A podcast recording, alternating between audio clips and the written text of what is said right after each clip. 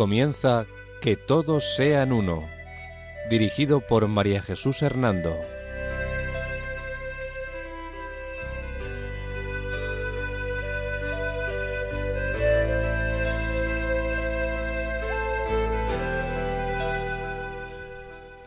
Buenas tardes, queridos oyentes de Radio María. Un domingo más volvemos a estar con ustedes en este programa titulado Que todos sean uno. La dirección del programa corre a cargo de María Jesús Hernando. Y a mi lado tengo como colaborador a Eduardo Ángel Quiles. Buenas tardes, queridos oyentes.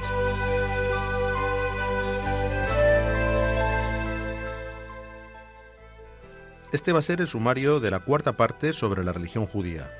Convergencias y divergencias entre judaísmo y cristianismo. Diferente idea de Dios entre judaísmo y cristianismo. Diferente idea del Mesías. Convergencias y divergencias en torno a la Biblia.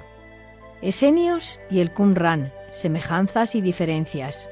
Convergencias y divergencias históricas y de costumbres.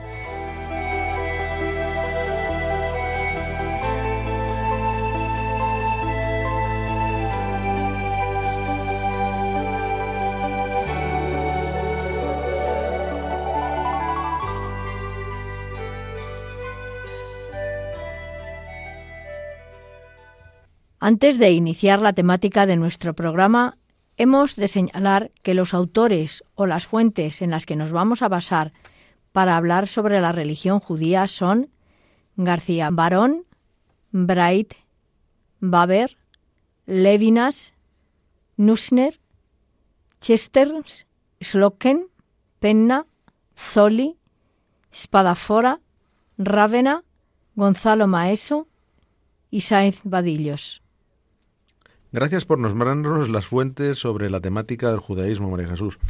Ahora, tal y como señalabas en el sumario, nos gustaría que comenzaras a hablarnos sobre las convergencias y divergencias que existen entre el judaísmo y el cristianismo, si te parece bien. Claro que sí, Eduardo. Creo que este tema puede ser interesante para nuestros oyentes, porque hablar de la religión judía eh, supone preguntarnos qué posibilidades de diálogo existen hoy entre judíos y cristianos y para ello pues tenemos que ver esas convergencias y divergencias después de haber visto a lo largo de, varios programas pues lo que era el, judaísmo. Mm, bueno, pues como bien sabes, Eduardo, el cristianismo, nacido del seno del judaísmo, hace ya casi dos mil años, Siguió desde muy pronto su camino peculiar, mientras el judaísmo continuaba su propia senda. Durante siglos se dieron entre uno y otro relaciones pues bastante tormentosas, discusiones y acusaciones mutuas, como bien sabemos. Sí, pero María Jesús, a pesar de todo ello, creo que entre ambas religiones sigue existiendo un tronco común, ¿no es cierto? Así es. Por ello vamos a analizar algunas ahora eh, de esas divergencias que existen entre la religión judía y la cristiana, aunque es verdad que existe ese tronco común. La diferencia básica entre la idea de Dios en el judaísmo y, el, y en el cristianismo se encuentra en la cuestión trinitaria. En esta polémica, la cuestión crucial es la venida del Mesías. Los judíos no aceptan que Jesús sea el Mesías esperado y anunciado a lo largo de todo el Testamento, ni tampoco que el Mesías cristiano sea confesado como Hijo de Dios y Verbo encarnado. Por lo que respecta a la idea de Dios, para el judaísmo, la palabra de Dios es una fuerza activa de Dios, no una hipóstasis divina. Y en íntima relación con esta hipóstasis ocurre lo mismo con la persona del Espíritu Santo. Nosotros creemos que tanto el Hijo de Dios como el Espíritu Santo son personas divinas. Pero en la Biblia encontramos algunas formas de hablar de la sabiduría que da la impresión de una entidad hipostática, ¿no es cierto? Sí, es cierto que en la misma Biblia encontramos algunas formas de hablar eh, de la sabiduría. Eh, por ejemplo, podemos verlo así en el libro de Proverbios, en el capítulo 8, en el Eclesiástico, en el capítulo 24, que dan la impresión de una entidad hipostática. También en Filón encontramos especulaciones sobre logos que se mueven en la línea de hipóstasis. Asimismo, las complicadas representaciones de la Cábala o Zoar, con su clasificación de los atributos divinos, pueden hacer pensar que estamos ante hipóstasis, pero en todos los casos nos encontramos con la muralla que separa al judaísmo y el cristianismo y que podemos designar con los términos de eh, monoteísmo unipersonal por los judíos y monoteísmo trinitario para los cristianos. El cristianismo, partiendo de la confesión de la divinidad de Jesucristo y de la explicación neotestamentaria de Cristo, sabiduría de Dios y luego encarnado, ha visto la revelación de una vida divina con la riqueza de la relación Padre-Hijo eterno. Igualmente, en la revelación del Espíritu Santo, con una acción personal en el Nuevo Testamento, el cristianismo ha descubierto una nueva dimensión de esa vida divina en que el amor, como vínculo divino entre padre e hijo, tiene una consistencia personal, y, es decir, hipostática. Por consiguiente, la diferencia crucial entre atributos e hipóstasis marca la división entre la religión judía y la religión cristiana. Es decir, para el judaísmo, ese paso compromete la unidad y unicidad divinas, que es la esencia de la revelación bíblica, entendido aquí por Biblia el Antiguo Testamento. Y para el cristianismo, la Trinidad es la revelación fundamental del Nuevo Testamento. Pero las formas de hablar de la palabra o sabiduría de Dios y del Espíritu Santo en el Antiguo Testamento eh, preparaban ya el camino para esa gran revelación que después tenemos pues en, el Nuevo Testamento a partir de, de Jesucristo. Y María Jesús, respecto al mesianismo, ¿qué puedes decirnos? Pues verás, Eduardo, como ya hemos señalado, entre los puntos tradicionales de divergencias entre judíos y cristianos, el más significativo ciertamente es el de mesianismo. Judíos y cristianos parten de la figura bíblica del Mesías, el ungido. Eso es lo que significa Mesías, ¿verdad? Pero eh, la han desarrollado en dos direcciones totalmente divergentes. Eh, en la perspectiva judía, el Mesías es visto como un rey de, familia, de la familia de David, un ser humano lejos de la visión cristiana del Hijo de Dios encarnado. La cuestión de su venida está en el centro de la polémica, pues mientras los cristianos sostienen que ya ha tenido lugar en la figura de Jesús, aunque habrá una segunda venida al final de los tiempos, pues para los judíos el Mesías vendrá una sola vez, en los últimos días, pero le siguen esperando, por lo tanto. La historia del pueblo judío, mm, en este sentido, está llena de expectativas de ese momento en que Dios se apiadará de su pueblo y enviará al Mesías liberador. Está llena de cálculos, de fechas, de figuras eh, del pretendido Mesías, como es el caso, por ejemplo, de Sabetai, Evi en el siglo XVII y de otros muchos. María Jesús, creo que también existen otras diferencias respecto al cristianismo en la interpretación de los conocidos pasajes de Isaías. ¿Qué puedes decirnos sobre ello? Pues que efectivamente hay otras diferencias respecto al cristianismo en la interpretación de los, eh, conocidos pasajes de Isaías, como son el de Virgen, muchacha, Emmanuel, siervo sufriente, etc. Para los judíos, Jesús es sin duda un judío, y en ello insisten diversos estudios pasados y presentes que analizan su actitud y su mensaje desde esa óptica. Como defiende, por ejemplo, el filósofo judío eh, Flusser, eh, Jesús observaba cuidadosamente la ley judía y era un judío ejemplar con amplia cultura judía, hasta el punto de que le llamaban rabí, rabino, ¿no? Eh, convencido de que el fin del mundo era inminente, pues también Jesús estaba próximo a los fariseos a pesar del posible influjo esenio, si bien ponía de relieve el aspecto moral de la vida frente a, a las observancias puramente formales. Así lo dice o habla de Jesús este, este judío, Flusser, ¿no?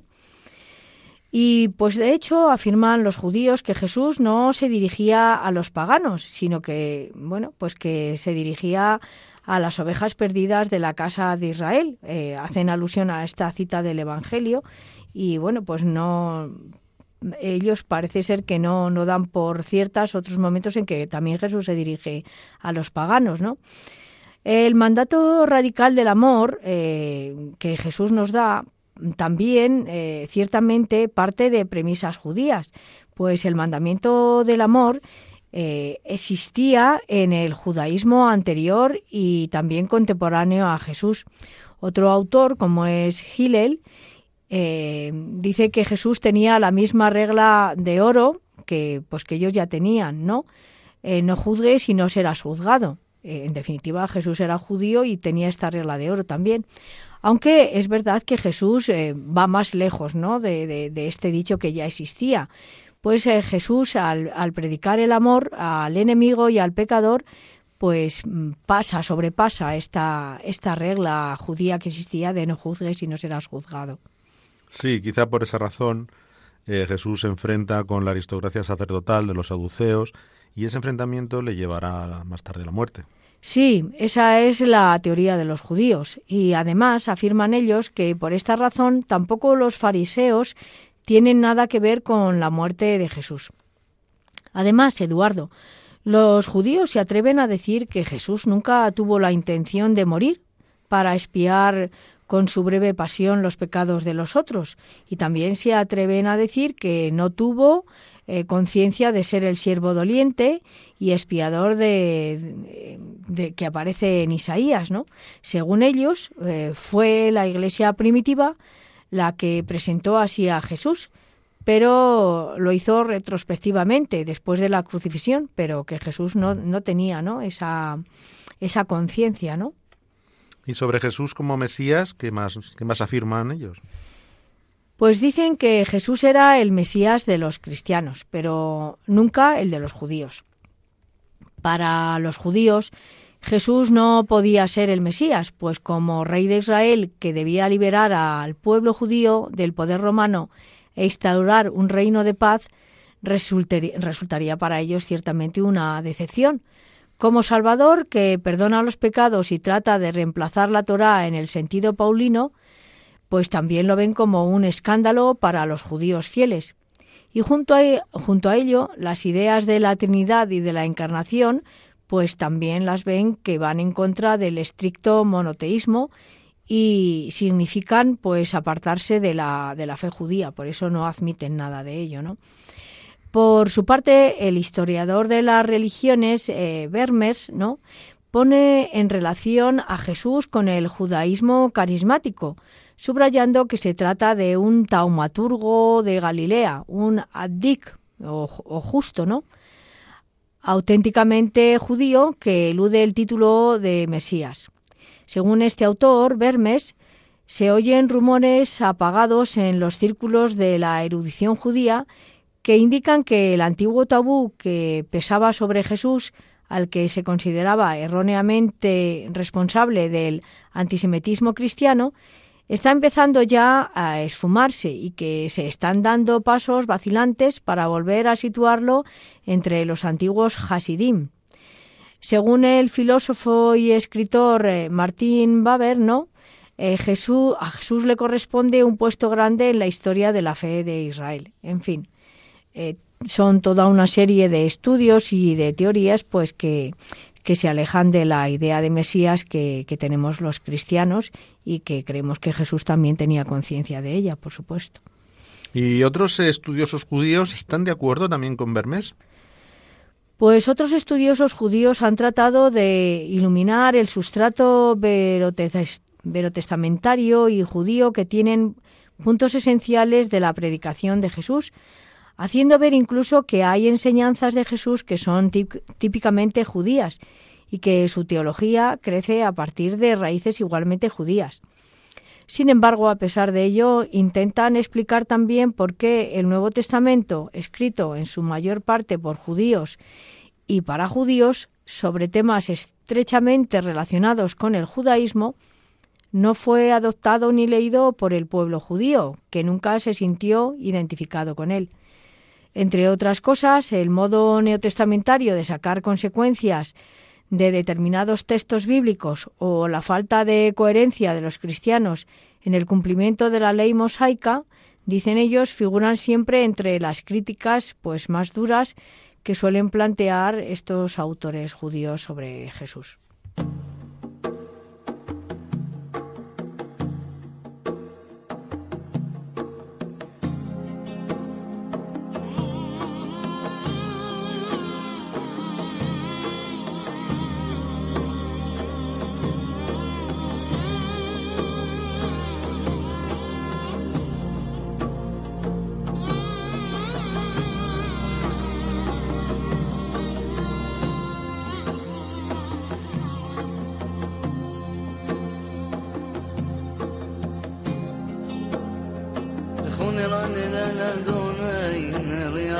زول شعينه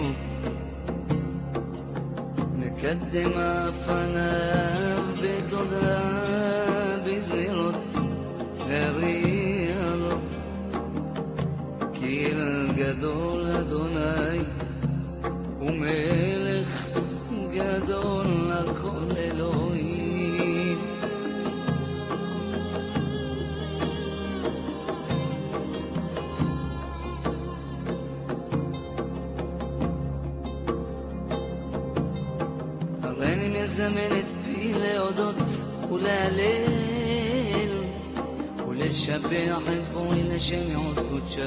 חנתה בתחילו רחם על ידיה ותמיר ונעלם בשם כל ישראל.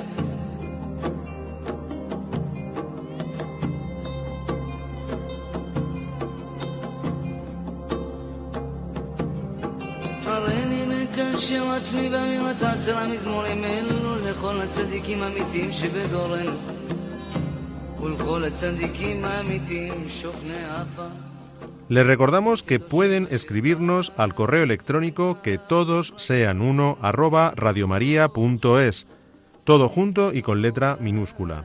Repetimos, que todos sean uno arroba radiomaria.es.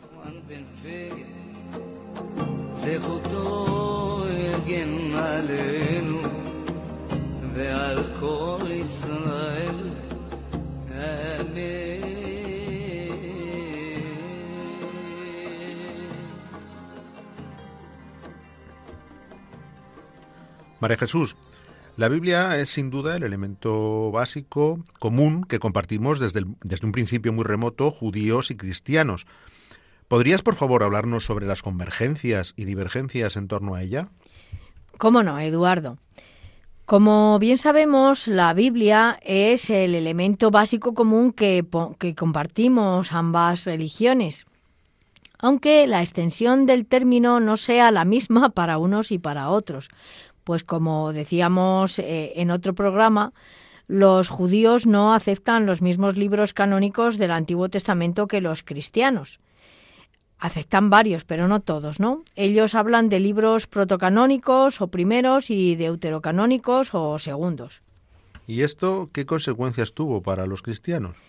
Pues las consecuencias fueron que para los cristianos, eh, los que vivían en Palestina en contacto con las comunidades judías, adoptaron el canon hebreo palestino, mientras que los que vivían en el mundo griego y hablaban la lengua griega adoptaron el canon alejandrino y esta diferencia ha continuado pues hasta el día de hoy. Y después en los cismas que se han dado en la Iglesia, ¿también se han dado diferencias entre en este sentido? Así es. Eh, pero fíjate, Eduardo, los católicos y ortodoxos consideran como canónicos o inspirados por Dios la traducción de la Biblia griega hecha en Alejandría por los 70 y conocida también como Septuaginta. Esta, como recordaremos, es una antigua recopilación en griego, koiné, ¿no? de los libros hebreos y arameos de la Tanaj o Biblia hebrea y otros libros, incluidos algunos escritos originalmente en griego. Estos libros de los 70 que se consideran inspirados o canónicos son la Sabiduría, el Eclesiástico, Baruch, Daniel en algunos de sus capítulos, Judith, Tobías, eh, primera y segunda de Macabeos y eh, el libro de Esther en algunos de sus, de sus capítulos. Estos mismos libros pues son ignorados como canónicos por los judíos de Palestina, o sea que entre unos judíos y otros tampoco hay una aceptación igualitaria de algunos libros. Y a este respecto, ¿qué han hecho las iglesias protestantes? Pues eh, las iglesias protestantes, eh, por su parte, han recogido la tradición palestina como eh, conocida como la antioquena. Por eso sus Biblias solo citan las obras llamadas protocanónicas y consideran como apócrifos los textos suplementarios conservados en el segundo canon, el de Alejandría. Eh, si comparamos ambas listas, eh, vemos que no hay coincidencia. Por consiguiente, ni los libros deuterocanónicos, ni desde luego el Nuevo Testamento son reconocidos como propios por la comunidad judía, y ahí radica una de sus principales diferencias con el cristianismo. Entonces, ¿existiría algún punto de partida para un posible entendimiento entre judíos y cristianos con respecto a la Biblia, claro está? El primer punto de partida para un posible entendimiento entre judíos y cristianos respecto de la Biblia lo constituye sin duda el texto original de la Biblia, escrito en hebreo, o en pequeñas secciones en arameo. A lo largo de los siglos, los judíos se han preocupado de guardar y transmitir cuidadosamente ese texto en su lengua original, y los cristianos suelen reconocerlo así en nuestros días. Los trabajos de los masoretas medievales de Tiberias, vocalizando y puntuando el texto bíblico y ofreciendo con ello un primer esbozo de comprensión del mismo, recogían la interpretación judía tradicional, pero fueron también aceptados por los cristianos desde el Renacimiento. Por ello, todas, todas las políglotas, así como las versiones modernas de las lenguas vernáculas eh, eh, bíblicas, suelen tomar como base el llamado texto masorético o tiberiense de la Biblia hebrea. ¿Y las traducciones de la Biblia han aportado mutuo acercamiento? Pues desgraciadamente no ha sido así, Eduardo. Hemos de señalar que las traducciones de la Biblia han sido más bien ocasión de alejamiento. La más antigua es la versión griega de la Septuaginta, hecha por los judíos antes de la era cristiana. Pero si en determinados ambientes, sobre todo de la diáspora, se acogió la Septuaginta como con entusiasmo, el judaísmo oficial la fue dejando de lado por considerarla ambigua y discutible, sobre todo cuando los cristianos comenzaron a basarse en ella para sus polémicas religiosas. ¿Y en, y en los primeros siglos de nuestra era, cuál fue la versión más próxima al espíritu de los rabinos? Pues en los primeros siglos la versión más próxima al espíritu de los rabinos fue la aramea, el Targum, que nunca llegó a penetrar en las comunidades cristianas. Del mismo modo, las versiones latinas, que alcanzaron gran reputación entre los cristianos, nunca serían utilizadas por los judíos. Cuando en los medios eclesiásticos medievales se veían con mucha desconfianza las versiones vernáculas, los judíos no dudaban en traducirla a la lengua del pueblo, para quienes no dominaban la lengua original. Y respecto de la interpretación concreta de los libros bíblicos, ¿qué puedes decirnos? Pues que esta interpretación eh, de los libros bíblicos ha constituido también un motivo de alejamiento y a veces eh, de discordia entre ambas comunidades. Desde muy pronto, cada comunidad siguió su propio camino. Los rabinos, por un lado, en los midrahim, y los padres de la Iglesia, por otro, hicieron su lectura particular de la Biblia. Enseguida, los rabinos acusaron a los cristianos de abusar de la exégesis alegórica, sobre todo la tipológica, por la que los cristianos no se consideraban obligados a cumplir los preceptos divinos recogidos en los libros bíblicos y convertían las figuras de la escritura en, precursores tipológicos de los personajes neotestamentarios. Los judíos mantuvieron la interpretación literal de todos los pasajes bíblicos que encierran mandamientos o prohibiciones, sin aceptar ninguna posible anulación ni sublimación de los mismos. ¿Y no ha habido ningún libro de la Sagrada Escritura en que los judíos hayan optado por una interpretación alegórica en vez de literal? Pues mira, solamente en el caso del Cantar de los Cantares se inclinaron hacia ello, al igual que lo hicieron los cristianos.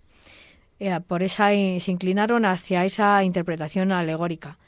Pero mientras los cristianos en los dos protagonistas del cantar eh, ven a la Iglesia y a Jesús, para los judíos se trataba eh, de la comunidad de Israel cantando su amor a Dios. En general, y salvo honrosas excepciones, los cristianos han ignorado el modo judío de interpretar la escritura, no menos de cuánto los judíos se han resistido a aceptar el cristianismo. Son eh, muy contados los exégetas cristianos que aún hoy tienen en cuenta las opiniones de sabios judíos como Raí, eh, de Abraham If o de David eh, Kim Hee, por ejemplo. Entonces, María Jesús, observo que la actitud entre la Biblia de los judíos ha servido para distanciar a quienes se consideran todavía el Israel escogido por el Dios del pueblo elegido. Cierto, Eduardo. La actitud ante la Biblia de los judíos ha llevado a más distanciamiento a quienes se consideran todavía el Israel escogido por Dios, el pueblo elegido. Es decir, aquellos que sostienen que el Verus Israel no es el meramente material o fisiológico, sino el espiritual que se identifica con la Iglesia cristiana.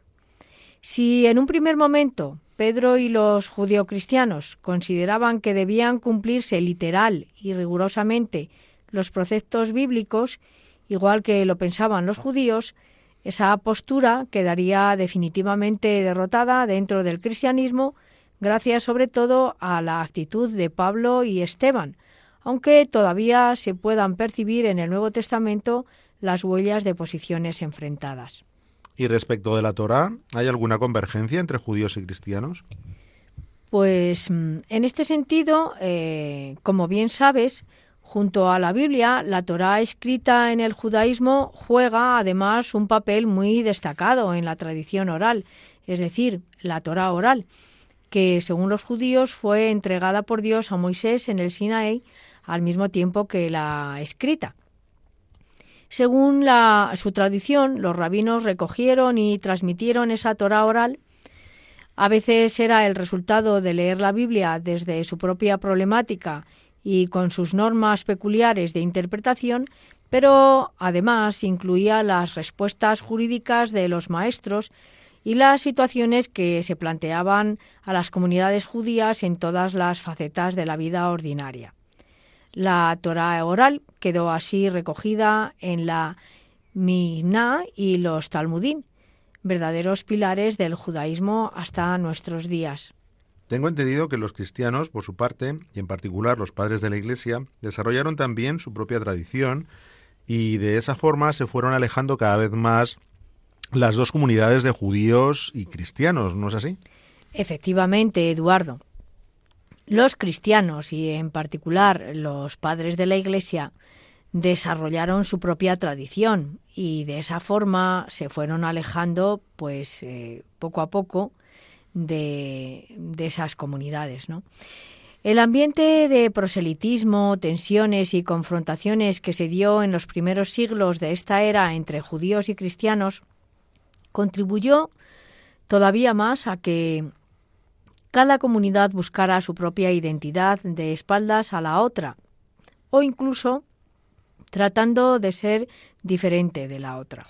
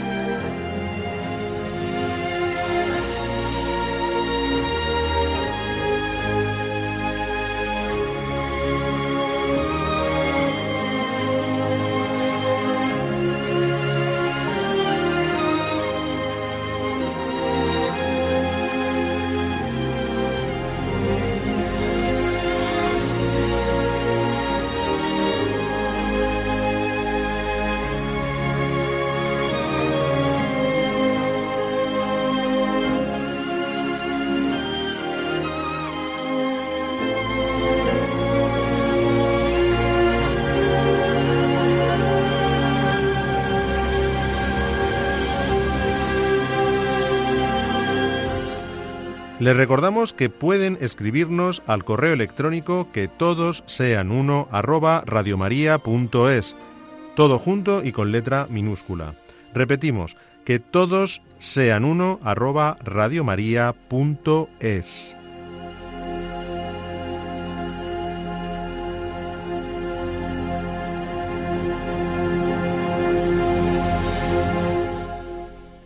Jesús, en el sumario del programa decías que ibas a hablar sobre las semejanzas y las diferencias de Esenios eh, y el Qumran con respecto al cristianismo.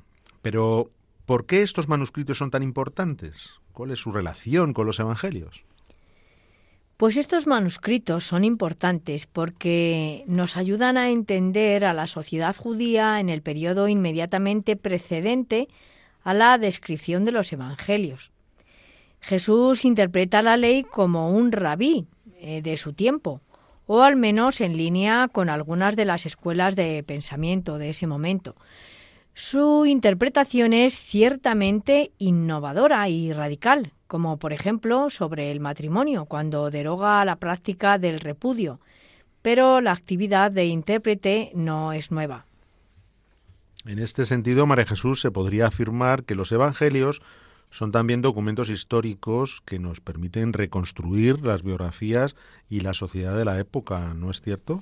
Así es, Eduardo. Eh, los evangelios son también documentos históricos que nos permiten, eh, pues eso, reconstruir no solo las biografías, sino también la sociedad de la época. Todos los escritos del Mar Muerto son antecedentes a la escritura del Evangelio, hay algunas semejanzas, pero son mucho más importantes las diferencias.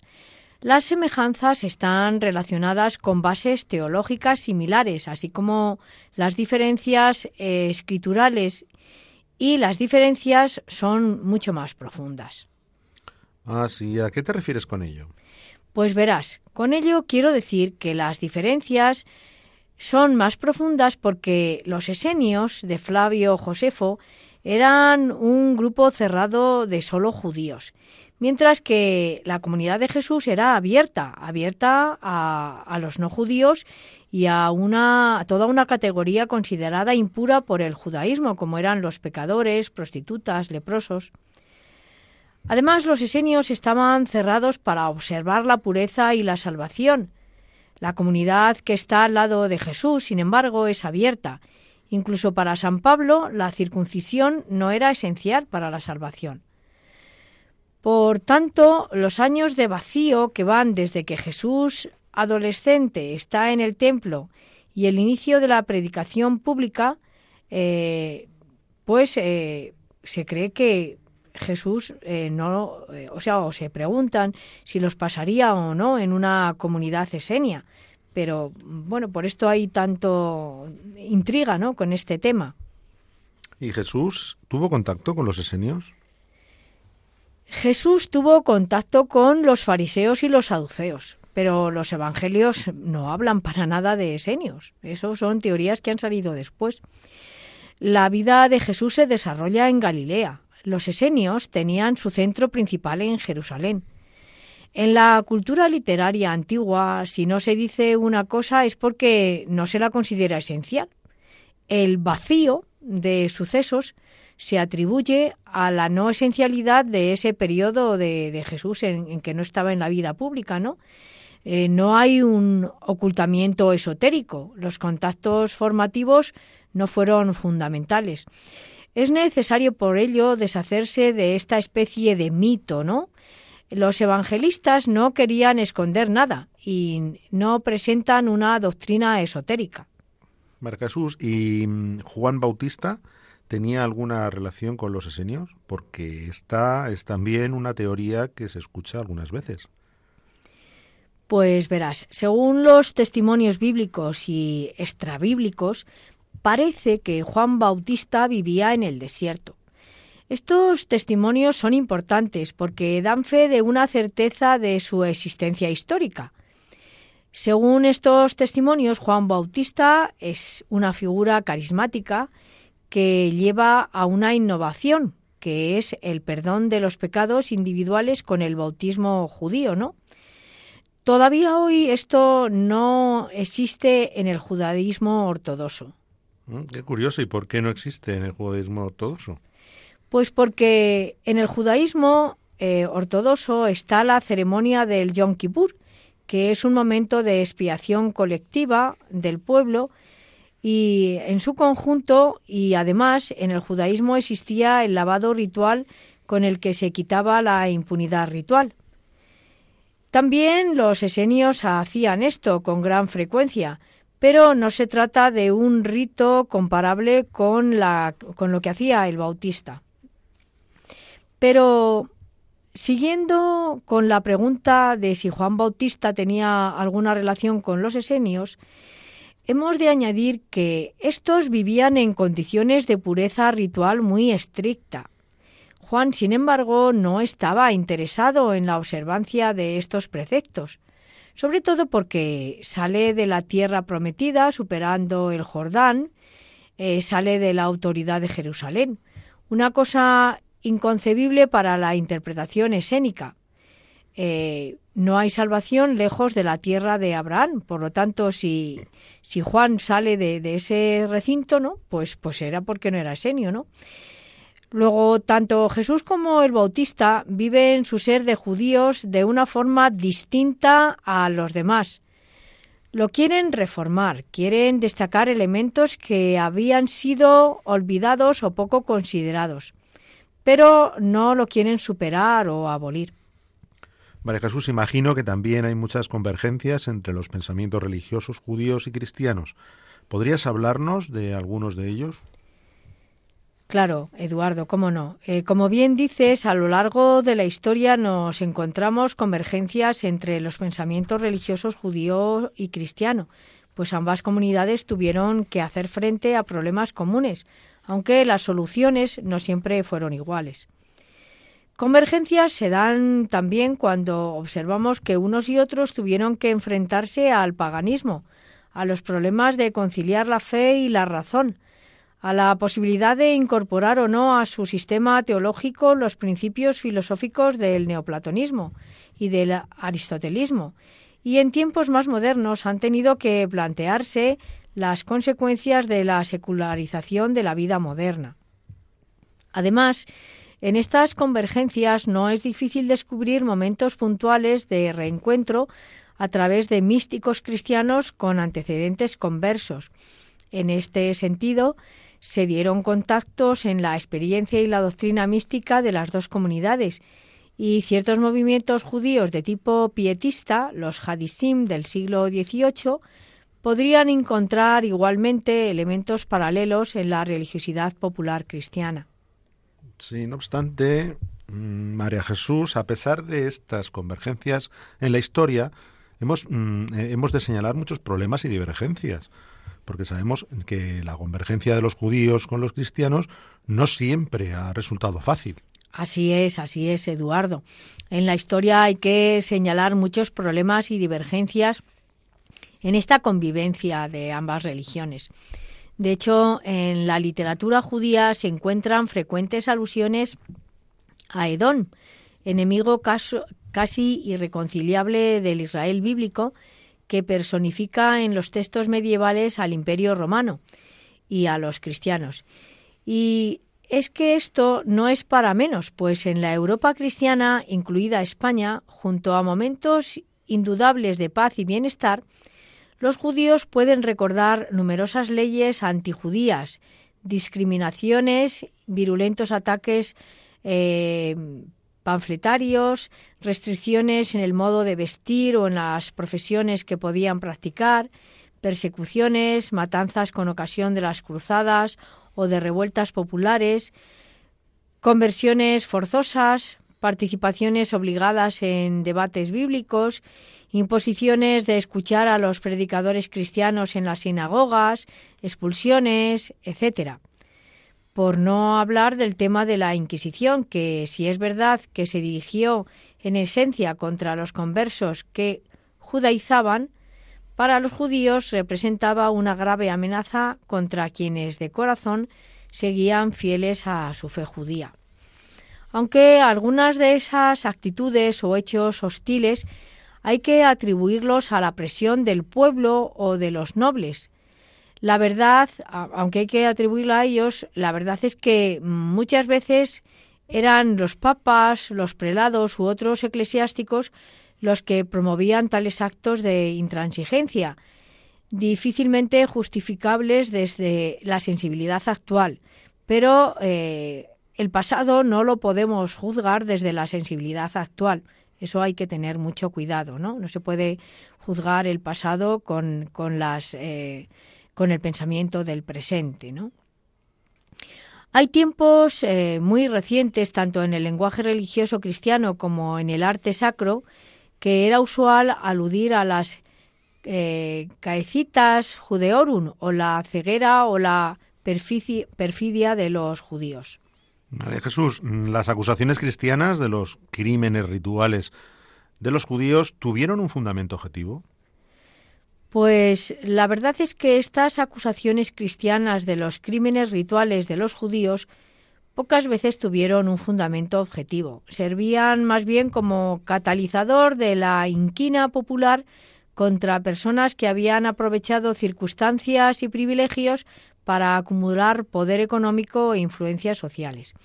En este sentido, por ejemplo, no es de justicia el que se diera a veces como razón última de conductas antijudías el que se trataba del pueblo que dio muerte a, Jesús, ¿no?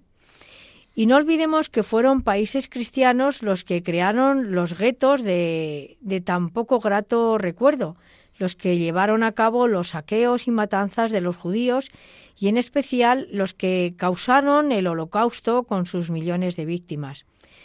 El silencio o la postura poco clara de la Iglesia oficial ante esta situación crítica, a pesar de algunas voces aisladas, es algo que cuesta olvidar a los judíos de esta generación. Haría falta una mea culpa mucho más, mucho más explícita para suavizar los roces inevitables que se han producido a lo largo de la historia.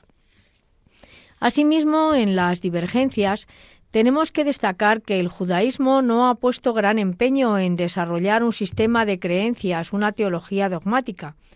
Se contenta con sintetizar los elementos fundamentales de su fe en su forma más representativa en los trece principios formulados por Maimónides en la segunda mitad del siglo XII y que sostienen la existencia de Dios, su unidad, su carácter no antropomórfico, su eternidad, su exclusividad a efectos de culto y obediencia, la profecía, con Moisés como el mayor de los profetas, la entrega de la Torá, una Torá que no será derogada ni modificada nunca, el conocimiento de las acciones de los hombres por parte de Dios y su retribución, la venida del Mesías y la resurrección de los muertos. Quizá todo esto, hombre, Jesús, no, no será debido también a que en el judaísmo falta una autoridad personal, universal, que pueda mantener y fijar todo ese conjunto de creencias, ¿no? Efectivamente, este aspecto también influye. El hecho de que en el judaísmo la ausencia de una autoridad personal universal eh, que pueda fijar el acervo de creencias contribuye ciertamente a que no se ponga tanto el acento en estas cuestiones dogmáticas y teológicas. Eh, sin tener nada equivalente al desarrollo de los dogmas cristianos, el judaísmo insiste más en las obligaciones del hombre para con Dios que en los detalles de su fe. Seguramente por eso las diferencias más claras entre judaísmo y cristianismo surgieron en la vida práctica, en la manera de enfocar una y otra comunidad las obligaciones del hombre para con Dios. Los rabinos desarrollaron todo un sistema de derecho religioso con una casuística minuciosísima. De hecho, la tradición judía concede importancia decisiva a los 613 eh, preceptos, 365 negativos y 248 positivos formulados dentro del texto bíblico y que debe cumplir todo judío desde que alcanza los 13 años. Dentro de esas normas de vida destacan de modo especial las relativas a la observancia del sábado, día del descanso total y de la oración, y a la alimentación. Entre estas últimas, la distinción de productos aptos o no aptos para ser comidos, cajut, eh, la separación estricta de los alimentos lácteos y cárnicos, etc., son el resultado de la interpretación de las palabras bíblicas dentro de la tradición judía, la legislación sobre animales puros e impuros de Levítico 11 o el mandato no comerás el cabrito en la leche de su madre, etc. De igual modo, la liturgia y las oraciones en la sinagoga, el calendario judío, las fiestas de origen bíblico o posbíblico contribuyen también a dar un carácter distintivo a la comunidad judía en sí misma y respecto de, de la cristiana. Las leyes sobre pureza ritual o las relativas al matrimonio y al divorcio dan también al judaísmo una imagen sensiblemente distinta de la cristiana. Ellos, pues como acabo de decir, se fijan mucho más en lo que son el ritualismo y las normas que el cristianismo que da más importancia a lo que es la, teología, ¿no? Entonces, ¿podrías hacer una especie de conclusión sobre estas convergencias y divergencias entre la religión judía y cristiana, María Jesús? Claro que sí, Eduardo. Verás, como conclusión de estas convergencias y divergencias entre judaísmo y cristianismo, hemos de señalar que ambas religiones coinciden en cuestiones fundamentales como son la visión de Dios y el mundo, la creación, la naturaleza del hombre y su lugar en el universo, la providencia, la alianza, la Biblia y los principales valores éticos y derechos humanos que de ella se, se desprenden. ¿no? Sin embargo, y como hemos podido comprobar en el desarrollo que hemos ido haciendo sobre el judaísmo y las discrepancias del cristianismo con él, entre ambas religiones hay grandes diferencias y evolución histórica independiente y de un enfrentamiento secular. A nivel de dogma, las mayores discrepancias se dan en todos los conceptos fundamentales del cristianismo, como son la Trinidad, la Encarnación, la Virginidad de María, la Redención, la Resurrección, la Iglesia, los sacramentos, el sacerdocio. Y en el plano de la praxis religiosa, el alejamiento es también muy notable, debido sobre todo a la insistencia judía en el cumplimiento literal de los preceptos bíblicos.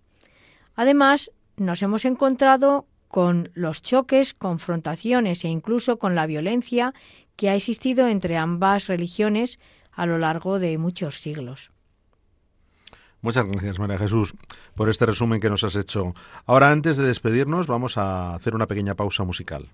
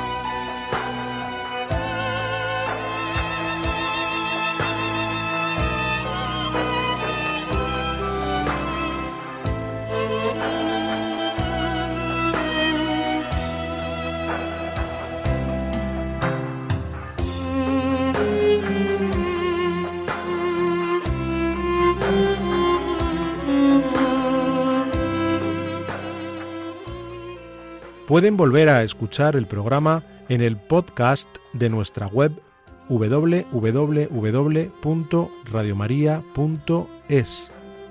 También pueden solicitarlo para recibirlo en casa pidiéndolo al teléfono 91 822 8010. Asimismo, a través de la web www.radiomaria.es barra inclinada pedidos guion medio de guion medio programas o por correo electrónico a la siguiente dirección pedidos de programas arroba escrito todo junto y con letra minúscula.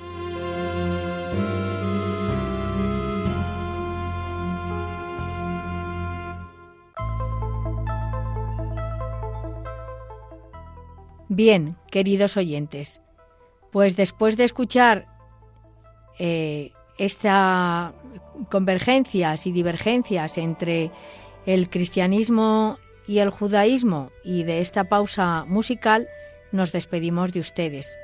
La dirección del programa ha corrido a cargo de María Jesús Hernando. Y a mi lado ha estado como colaborador Eduardo Ángel Quiles. Hasta dentro de 15 días, si Dios quiere que María nos guíe en nuestro caminar y en la búsqueda del diálogo ecuménico e interreligioso. Buenas tardes y gracias por escucharnos. Han escuchado Que todos sean uno, un programa dirigido por María Jesús Hernando.